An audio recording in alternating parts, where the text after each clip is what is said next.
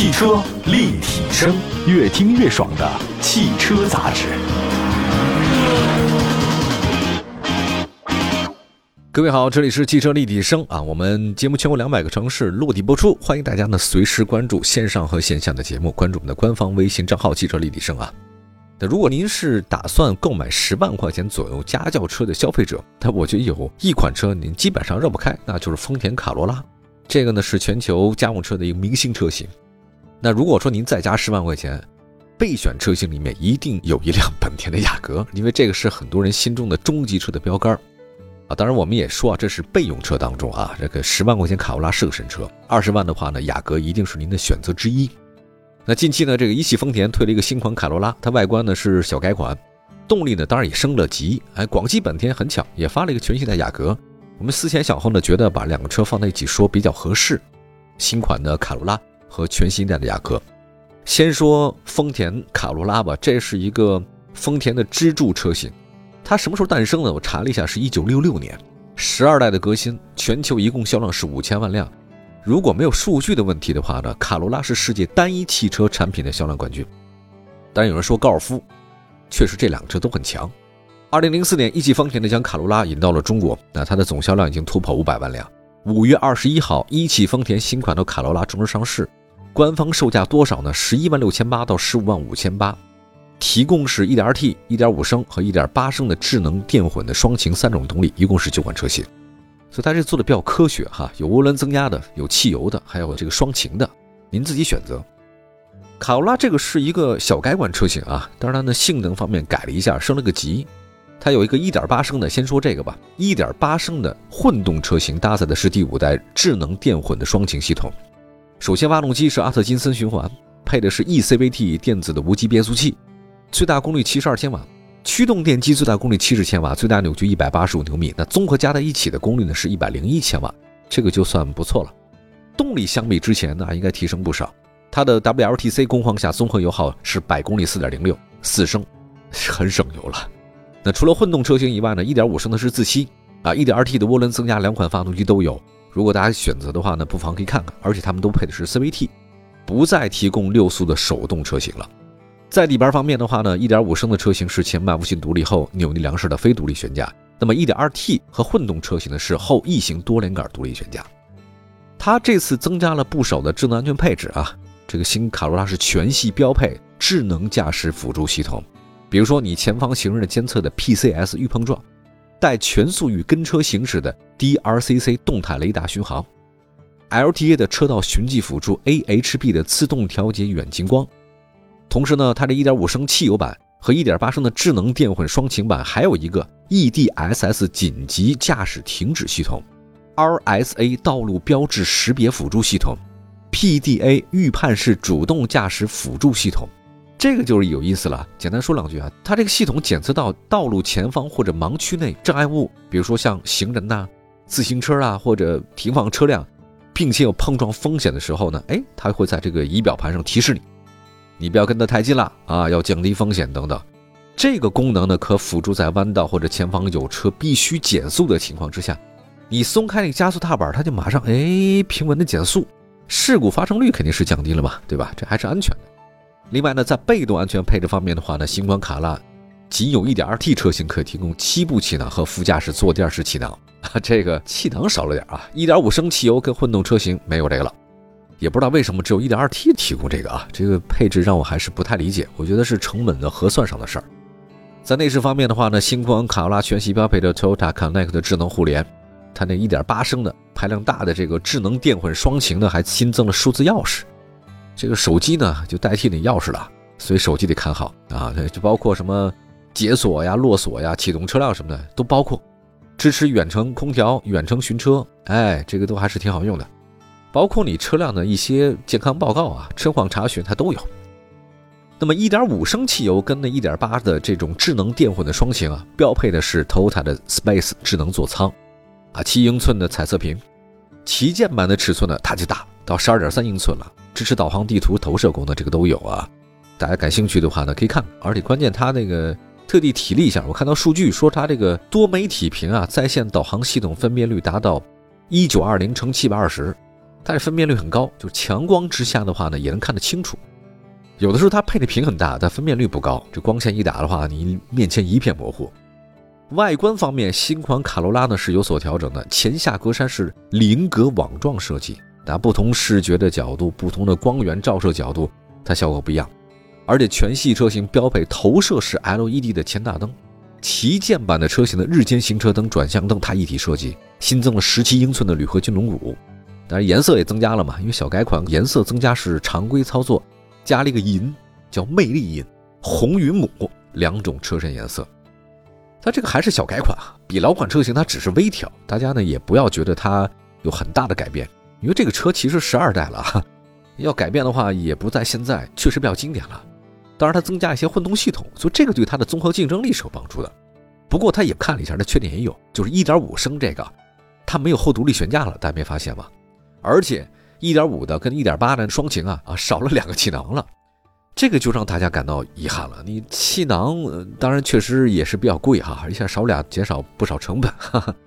那数据显示，今年前四个月卡罗拉的总交强险数量是五万四千五百七十五辆，一个月呢一万多辆啊。新款车型推出呢，应该会对它的销量是有所帮助的。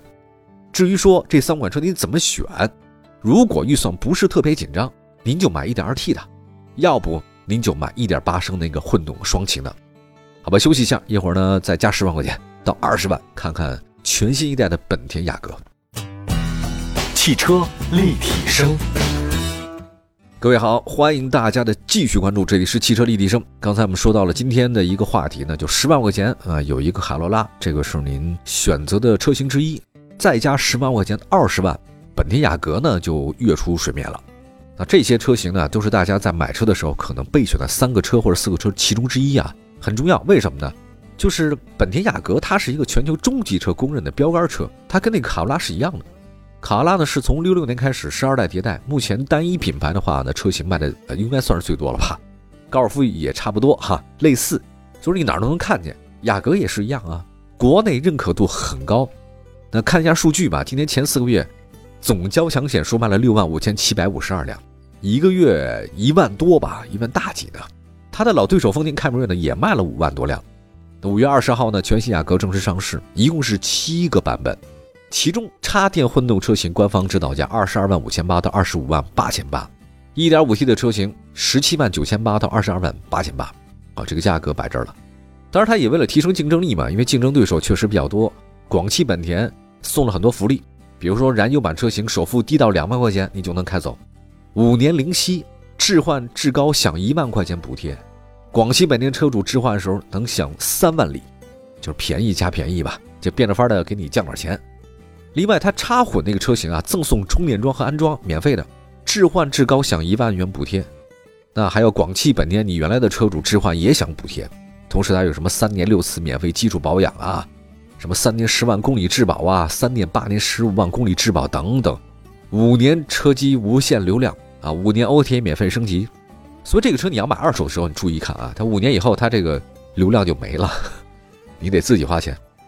那在外观设计方面，看一下全新一代雅阁吧，它比老款车型更加怎样呢？运动了，前脸的整体轮廓方正，线条造型立体，六边形进气格栅啊，这是他们家的最新设计，内部是网格式的这种装饰条。两侧大灯组，下方是贯穿式的设计，车头视觉效果拉宽。车身侧面的话呢，你猛的一看，这个雅阁很像轿跑车，啊，造型很修长，车尾很短小，有一个大角度的溜背。这个雅阁呢，从上代开始的话呢，它就很运动了。之前的话呢，是有点商务。那比如说现在插混版啊，它有了这个插混了，这还是很新能源。车尾的话也贯穿式，两侧大灯组辨识度也挺高。这些都是增加的运动元素啊，就包括散热器啊、扰流板什么的。现在全新雅阁的长是四米九八，宽呢一米八六，高呢一米四五，轴距两米八三，尺寸是一样的。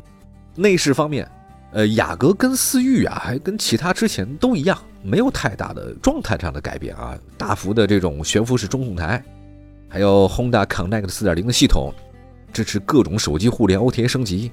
什么十点二英寸的仪表盘，十二点三英寸中控屏，十一点五英寸的 HUD 抬头显示。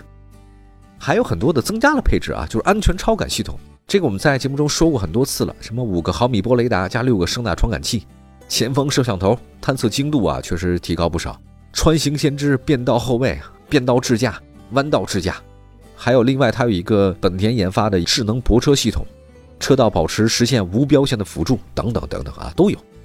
但是有个事儿就是，这些我说的这个安全超感系统不是全系标配，就是你得选择啊。另外，被动安全配置方面，它配了十个安全气囊，这是标配的。我们关注一下动力吧。燃油版车型搭载 1.5T 发动机，最大功率141千瓦，最大扭矩260牛米，配的是 CVT 无级变速器。这是他们家的看家的东西啊。至于说它那个双电机的电混系统啊，还是值得一说的啊，因为本田和丰田这方面做的不错，日产也可以啊，但日产的这个混动系统啊，知名度太低了。那本田呢，第四代 iMMD 双电机混动系统，它有几种驱动模式，一共是三种。什么纯电呀、混合啊、发动机直驱什么的，它那个二点零的直喷阿特金森发动机最大热效率百分之四十一，这个已经很高了。还有一个，它有 eCVT 双电机的变速器，同时它这次的 IPU 的动力电池的重量和体积减少了百分之五十，也就说你在车内开车坐车，空间它给再加大了。哎，这个很厉害，空间就变大了嘛。它另外呢，车辆的 NEDC 的工况纯电续航一百零六公里。这意味着在不充电的情况之下，大家的燃油经济性也挺好，百公里四升。底盘结构方面，前麦弗逊独立，后多连杆独立悬架。总的来讲，这个车还是质量是比较可靠的，配置呢也是相当感人的吧。从销量来看，不是这一代，上一代的主力是什么？1.5T，主要的原因就是它便宜。这次全新雅阁呢，提供四款 1.5T 的，那你不是喜欢这个吗？给你多一点，十九万六千八的 1.5T 智享版是主力。它比那入门版车型的舒适版贵一万七，但配置上多了不少东西，什么车道偏离啊、保持辅助啊、主动刹车、标志识别啊、居中保持等等等等，这个都给你加上去了。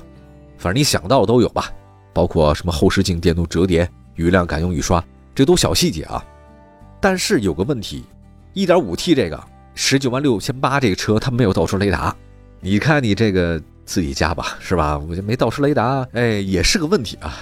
还有另外二十一万三千八的卓越版性价比就不错了，那这个就有倒车雷达了啊，不但有，前后都有同时增加了全景天窗、前排座椅加热通风、BOSE 音响。全新雅阁还有三款插电混动车型，配置水平都不低，大家可以选择。我说的是一点五 T 这个车型啊，它应该是销售主力啊，价格门槛也更低。但是啊，有一种观点是说什么插电混动车型才是未来冲量的焦点，这个也没毛病啊，因为毕竟新能源是个方向。不过有个事儿，就是你插电混动车型比 1.5T 的贵两万五到三万。当然你这么一说的话呢，你看插电混动车型还可以减免购置税呢，是吧？你能便宜大概两万多块钱。所以现在本田给大家的选择是比较多的啊，喜欢便宜的有便宜的，喜欢高端一点的新能源呢也贵的不是特别的多，大家丰俭由人吧。本田这是雅阁，丰田呢是卡罗拉，其实都是他们两家的最重要的走量车型之一。也算是性价比比较高的车型之一了，可靠性都还是挺强的。好的，感谢大家收听今天的汽车立体声，推荐的车型是这两款车，也做了一下点评，大家可以自己选择。关注汽车立体声，关注我们下期的节目，为您继续分享汽车话题。明天见，拜拜。